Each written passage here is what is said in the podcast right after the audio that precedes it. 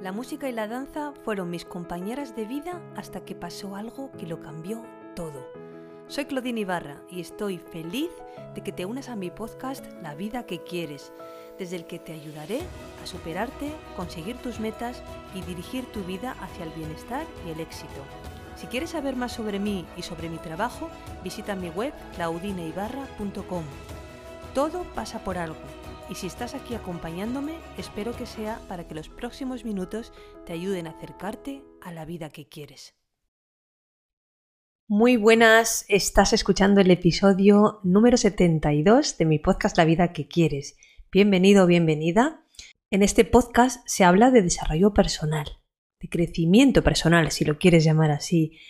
Aporto herramientas y, y contenido de valor para que te acerques a esa vida que quieres de la manera más fácil, más efectiva, aportando sobre todo algo útil que tú puedas poner en práctica y, ese tipo de técnicas o herramientas que, te van a hacer el camino un poco más fácil, como digo. Y hoy voy a hablarte sobre un tema que me apasiona, que es el Bullet Journal. Pero esta vez no va a ser sobre la agenda Bullet Journal, que supongo que será eh, ya conocida, te sonará.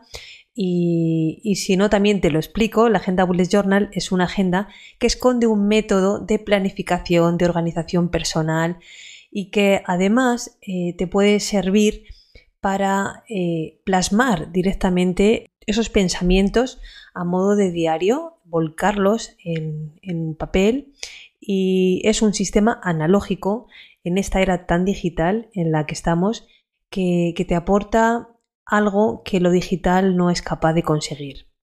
Se dice del método Bullet Journal que te ayuda a examinar tu pasado, ordenar tu presente y diseñar tu futuro. Lo que pasa es que eh, hoy me quiero centrar en algo que está incluido en el libro del método Bullet Journal escrito por Ryder Carroll, su creador, que titula La carta.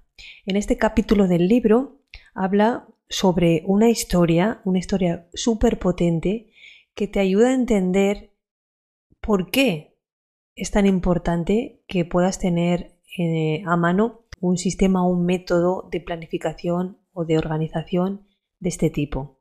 Él dice que, claro, cuando uno se hace la pregunta de por qué tendría yo que ponerme a hacer todo esto que tú propones en, el método, eh, que es una buena pregunta, por cierto, hay que inspirarse en personas que ya lo han usado, en, lo que han aportado a su vida, para que entiendas que eso mismo lo puede aportar en la tuya. Así que eh, se me ha ocurrido poder compartir contigo esta preciosa historia que seguro que te va a remover un poquito y te va a ayudar a entender la importancia de un método como el bullet journal.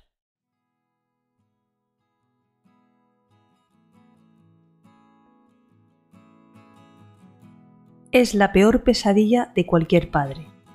Quedarse ahí de pie sin poder hacer nada mientras tu hijo se esfuerza por seguir respirando. Los médicos de la ambulancia entran corriendo en la habitación con sus bolsas gigantescas y una camilla disparando datos de constantes y haciendo preguntas rápidas a los que están cerca. El niño se pone azul y se le cierran los ojos.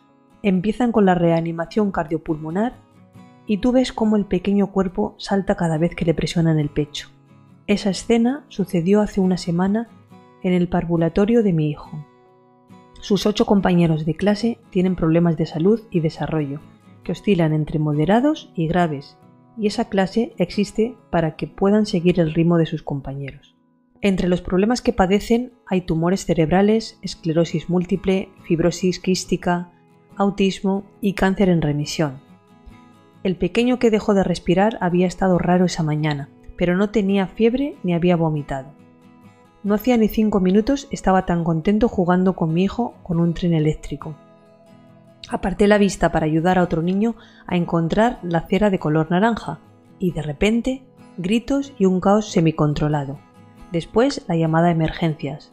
Después los médicos de la ambulancia. Después la habitación se vació de oxígeno y creo que tanto los maestros como los padres que estábamos de guardia contuvimos la respiración mientras el resto de los niños eran llevados a otras clases por seguridad. La madre de guardia ese día era la madre de la víctima. No estaba tranquila. Sus manos temblaban tanto que casi vacía el bolso en el suelo buscando algo dentro. Las lágrimas caían por sus mejillas cuando los médicos de la ambulancia entraron corriendo y le quitaron las manos de su hijo de entre las suyas para poder trabajar. Aún así, tuvo suficiente presencia de ánimo para sacar un libro muy cuidado que no me resultó desconocido. Una libreta estilo Moleskine con la tapa blanda de color violeta. La banda elástica estaba pasada hasta la esquina inferior izquierda para sostener un bolígrafo pegado al lomo. Era un bullet journal. Agarró las últimas páginas, las arrancó y se las extendió al médico que le estaba haciendo preguntas. Ella negaba con la cabeza y decía entre sollozos No puedo, no puedo. Hay pulso, anunció el otro médico mientras que el tipo, a cargo de todo, miraba muy sorprendido los papeles. Yo me senté al lado de la madre y le pasé el brazo por los hombros. Pensé que podía haber sido mi hijo el que estuviera tendido en el suelo, cualquiera de los niños de la clase.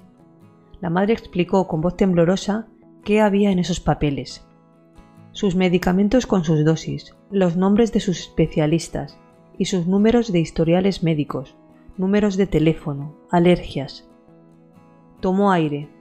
Registro de crisis. También hay un registro de crisis, dijo. Le abracé con más fuerza los hombros. Mi hijo también tiene crisis.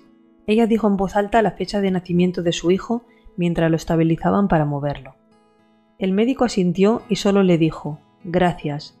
Esto es exactamente lo que necesitamos para ayudarlo. Tengo que informar de todo esto. Sacó su teléfono e hizo exactamente eso, recitar información vital a quien quiera que fuera su interlocutor. Ella subió a la ambulancia con su hijo, yo me quedé mirando mientras cerraban las puertas de un golpe y arrancaban a toda prisa, con las luces y las sirenas al máximo. Abracé a mi hijo un poco más fuerte esa noche y luego me senté y abrí una nueva sección en mi propio diario con información de emergencia, medicamentos y dosis, un registro de crisis, números de teléfono, números de historiales médicos y una lista de alergias. Durante toda la tarde gasté una caja entera de clines antes de llamarla. Está bien, me dijo.